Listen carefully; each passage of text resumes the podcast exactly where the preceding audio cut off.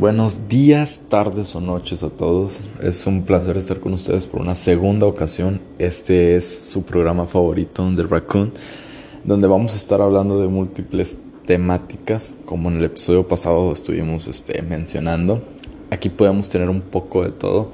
La finalidad de este programa es tener un espacio donde podamos dialogar de temas dignos de controversia o de vaya de que se platiquen de manera extensa el primer episodio fue un tanto como un, una manera de hablar sobre lo que estaba pasando en, lo que fue el año pasado, el 2020, hoy a, a 2021, para ser más precisos, a 10 de enero del 2021, pues estamos viendo que la situación ha cambiado, no radicalmente, y tampoco ha cambiado de una manera muy pues ventajosa para unos ni para otros.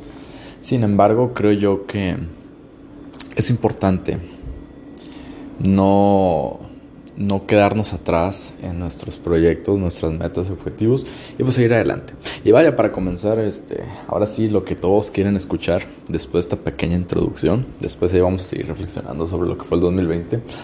Pero bueno, la temática podrán haberla visto en las redes sociales, este, un poquito del adelanto, pero vamos a hablar sobre el origen. El origen tiene muchas connotaciones, vaya. Hay muchas maneras en que las personas pueden afirmar que comenzamos como, como especie dominante en el planeta. Está la parte de los textos sagrados, la parte religiosa que habla que un ser todopoderoso este, nos creó y así empezaron las civilizaciones. Y está la parte científica, o la parte un poquito más exploratoria que afirma que nosotros somos productos de las reacciones químicas y de cómo la combinación de elementos formaron los primeros organismos unicelulares que fueron desarrollándose para crear la vida. Y cómo estos al sufrir ciertas mutaciones los unos con los otros pudieron crear lo que es la especie dominante del planeta llamado ser humano. Pero este proceso pues pasó de convertirnos polvo espacial hasta convertirnos en esos microorganismos para posteriormente ser seres acuáticos, terrestres, reptilianos, anfibios, mamíferos, simios y posteriormente el mono. Hay quienes dicen, y esto se ha popularizado mucho en los últimos años con la venida del internet, de las teorías conspirativas y de todo lo que ha estado pasando en los años, este, sobre todo en lo que ocurrió en los años 60 con el caso, bueno, con lo de la llegada del hombre a la luna, los casos de los 50, este, 80 y 90 con abducciones alienígenas, el famoso caso Roswell. Entonces hay muchas cosas que hablan sobre seres del espacio que de algún modo ellos vinieron a la Tierra y nos tomaron como experimento y que vaya, el ser humano es como que la, el resultado de esa experimentación. Entonces sí es, es algo muy llamativo, es algo que te deja pensando. Entonces vamos a ir tocando cada uno de estos puntos de manera, vaya, un poquito más a profundidad, más detallada. Recuerden, esto es meramente un diálogo, meramente un punto de vista, punto de opinión. Que amigos, si les atrapa, les emociona la temática y quieren más, pues lo seguimos hablando en más episodios, no hay ningún problema. Pero esto va a ser como que la parte de arriba bonita de un pastel, la que tiene las cerezas y los adornos de chocolate. Comencemos. Bien, los textos sagrados de algún modo hablan sobre la creación del universo mismo, de la creación de la luz, de la creación de los seres vivos, de la tierra como tal en unos, en unos días. Entonces, algo muy curioso es que la aparición del hombre es meramente eso, es la aparición espontánea de, del primer hombre, llamado Adán, donde posteriormente aparece la primera mujer al no tener compañía, Eva, y de ahí se desengloba toda la raza humana, ¿verdad? Esta es una de las afirmaciones más populares que tenemos en, pues, Vaya, no. Creo que la palabra correcta no es decir popular, pero es la más aceptada, general, por casi universalmente todo el mundo. Entonces, aquí hablamos sobre que dos seres humanos inicia, ah, si lo quieren ver así, comenzaron la existencia y la proliferación de los demás en el, en el mundo. ¿Acertada? Sí. Es una manera en la que se intentó explicar esto del origen desde los inicios por arte divino. Entonces, vaya, es una manera muy sencilla de explicarlo. De hecho, yo me acuerdo mucho cuando iba a la, a la escuela, sobre todo cuando estábamos en la secundaria, en la preparatoria, lo marcaban como una teoría y sí era una es una teoría reconocida y aceptada.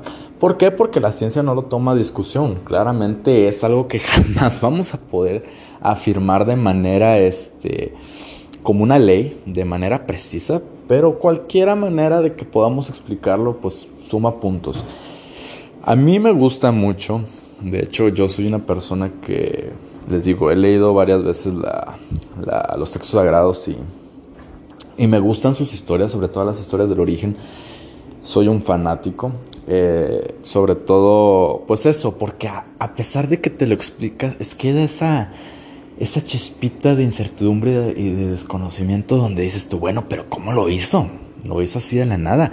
Y eso es lo que te atrapa y, te llama la atención y dices, wow, qué increíble, ¿verdad?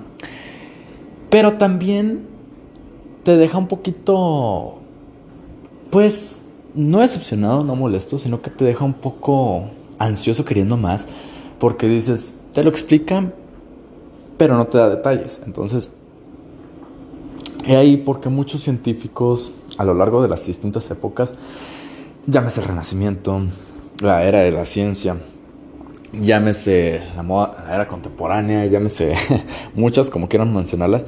Y pues es eso, es buscar el trasfondo del porqué, el complemento. Es como tener un rompecabezas semi-armado, ¿verdad? Semi-estructura, donde los eslamones más importantes para formar la figura, pues aún están inconclusos. Pero esto no tiene por qué desalentarnos y por qué desanimarlos. Digo, es una manera muy increíble y sencilla de decirle a tus hijos, o a tus personas que te, que te hagan ese tipo de preguntas de decir, oye papá, pues ¿cómo, cómo iniciamos? Pues bien fácil, un, un, poder más allá de lo que podamos conocer, lo creo, creo el primer hombre, primera mujer, y listo, y ya. Y muy padre porque va de la mano también con tus creencias y bueno, vaya, ya eso lo pueden ver más a detalle. Yo, yo no soy un experto para hablar de esto, pero esto lo puedes ver ya más a detalle si le preguntas a alguien que conozca del de la temática y el tema, ¿verdad?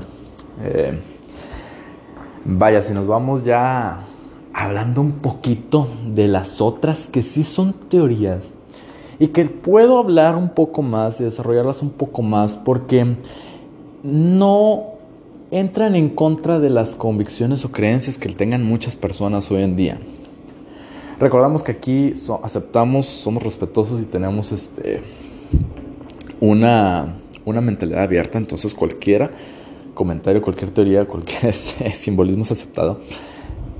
Pero vaya, estas más que nada intentan explicar de algún modo el, el cubrir esos huecos que les mencionaba del rompecabezas. Y hay muchos también. Las más llamadas así, increíblemente las más llamativas y que te lo ponen los libros de texto de la escuela como tal es la primera hablando de una que muchos la conocen como la generación espontánea. Eh, sí, vaya. Que, que, va mucho de la mano con lo que fue la creación del universo, con el Big Bang, que habla sobre dos partículas que aleatoriamente se sincronizaron en el mismo momento, en el mismo lugar, y que crearon que todo lo que conocemos se haya, este, pues aparecido, ¿verdad?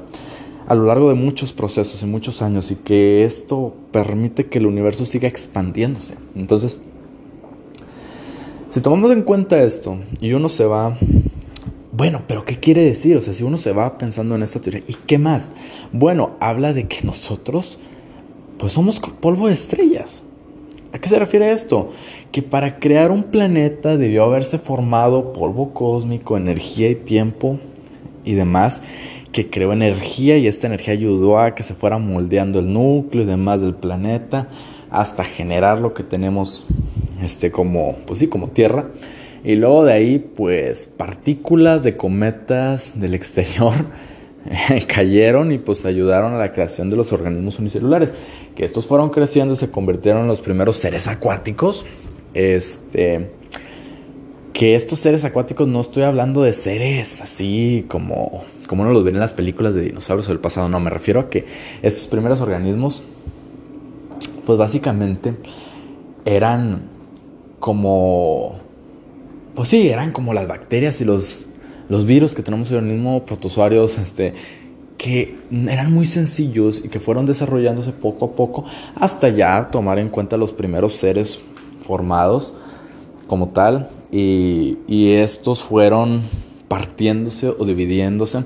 ¿Con qué? Con esto que les mencionaba antes, que la mutación de los genomas, la mutación de las mismas este, células que tenemos ahí o de las mutaciones de estos organismos y que va, se dividieron. Seres acuáticos, unos salieron del agua, seres terrestres, fueron creciendo y estos se partieron en los anfibios, reptiles, mamíferos. Tuvimos lo que fue la época de los dinosaurios, la época de la extinción masiva, donde la mayoría de los mamíferos fueron los que sobrevivieron y crearon la era glacial, la era de hielo, bueno. Todo eso hasta llegar a qué? Al mamífero primate, que conocemos como mono, los primeros intentos de monos.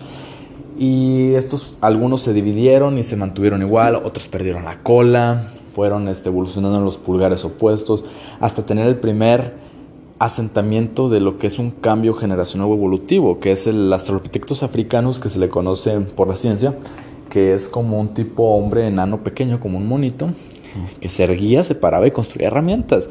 Entonces, a base de piedra y demás. Eh, entonces lo que les digo es que, vaya, esta teoría habla sobre cómo poco a poco las circunstancias hace que todo lo que conocemos, que todos venimos del mismo lugar. Y cómo las diferentes variaciones fueron distorsionando este árbol y lo fueron asentando unos con otros. Hasta tener lo que llamamos como estas ramificaciones de especies y pues bueno, hasta llegar hasta lo que es el Homo sapiens sapiens o el hombre moderno, que pensante, resuelve, descubre eh, el fuego, descubre la manera de cazar, de vivir en comunidad y demás. Entonces esto es, es impresionante porque en base a, a ese pequeño descubrimiento que fue el fuego, que fue el aprender a vivir en comunidad y demás, los primeros asentamientos se crearon y bueno, ya lo demás ya se lo saben. Pirámides, Mesopotamia, culturas y demás, hasta donde estamos hoy en día. Y la otra, no mucho menos importante, pero como que sí tiene un, un contexto más de ciencia ficción, más fantasioso, es el que dice que nosotros provenimos del espacio. Me van a decir, ah, caray, ¿cómo, Joel? Bueno, esta se parte en dos partes. Vaya la redundancia, se parte en dos segmentos. El primero es el que habla que, que seres de otro lugar del cosmos, de otro universo, una cultura avanzada, vinieron a la Tierra y ellos nos interceptaron y ayudaron a que el mismo mono o ellos crearon sus propios organismos y, los dejaron aquí en la Tierra como manera de experimentación y fueron y han estado observando ese proceso y cambio evolutivo a través de los años. Esto es meramente especulación y vaya, es una teoría. Y bueno, y gracias a eso ellos han estado viniendo y los hemos tenido presentes en las diferentes épocas de la historia. Por lo tanto, nuestros avances son como que de algún modo impuestos por ellos, pero de manera muy sutil. Algo que le da sustento a esta teoría es que si uno se observa las pinturas rupestres en muchas partes del mundo, yo soy de México, entonces este, en México tenemos muchas locaciones donde las pinturas rupestres todos alaban a cosas que caen del cielo, dioses. Y hay ciertas culturas en la egipcia, en la mesopotamia, que tienen formas cilíndricas, que tienen formas raras. Entonces, como que uno dice, vaya, los visitaban y ellos los representaban de esa manera y decían que tenían sus dioses. Bueno, para no meterme tanto de lleno, eh, eso es una de las creencias populares que se tiene hoy en día. Y la otra rama que yo les mencionaba era que somos nosotros mismos, pero del futuro. Sí, o sea, nosotros evolucionados de una manera divina, si lo quieren ver de esa manera, de una manera trascendente, donde somos seres de luz, seres multidimensionales que podemos traspasar el tiempo. De hecho, esto se, salió de una película, eh, bueno, no salió, pero la idea conceptual se, se vio en películas como 2001, Interestelar y demás. Muy buenas, por cierto. Y vaya, que somos nosotros mismos ayudándonos a no cometer los mismos errores, pero quién sabe. Se dice que el tiempo es lineal y que el tiempo pues ya está escrito, la cadena de eventos y si tú vienes del pasado, digo, perdón, si tú vienes del futuro y alteras algo del pasado es porque estaba predestinado a que tú lo hicieras así, que tú lo fueras a cambiar así. Entonces, eh, son cosas que te ponen a pensar un poquito y vaya, Ahora como quien dicen las respuestas no las vamos a tener hoy ni mañana, tal vez nunca, tal vez en algún momento de la historia humana. Y lo más probable es que nosotros ya no estemos cuando eso se resuelva. O tal vez sí. Muchos inclusive creen que cuando uno fallece se resuelven todas tus dudas universales de, del cosmos, ¿verdad? Eh, pero bueno, eso ya es meterme en otro campo de temática que quiero abordar en otro episodio. Pero bueno, Tengan esto en cuenta y piénselo, porque es muy, muy interesante el poder decir, ¿saben qué? Me gusta pensar que vengo del mono, me gusta pensar que soy un producto de polvo cósmico, me gusta pensar que, que soy producto de un experimento alienígena, me gusta pensar que que los hombres del futuro vinieron y jugaron con nosotros y demás. Y así como también me gusta pensar que, Dios fue quien creó al hombre y a la mujer. Entonces, todo eso es increíble, es conocimiento, es tema de conversación y pues vaya, sirve para platicar un rato. Las respuestas claramente nadie las tiene. Solo es, aquí lo importante es lo que tú quieras creer lo que te haga sentir eh, con eso que crees y que estés bien con eso. Me despido. Les ha hablado Joel Álvarez de, Raccoon.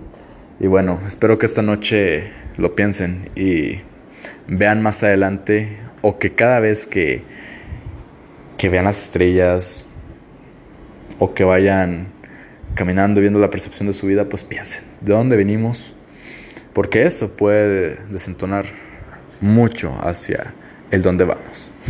Fue un placer.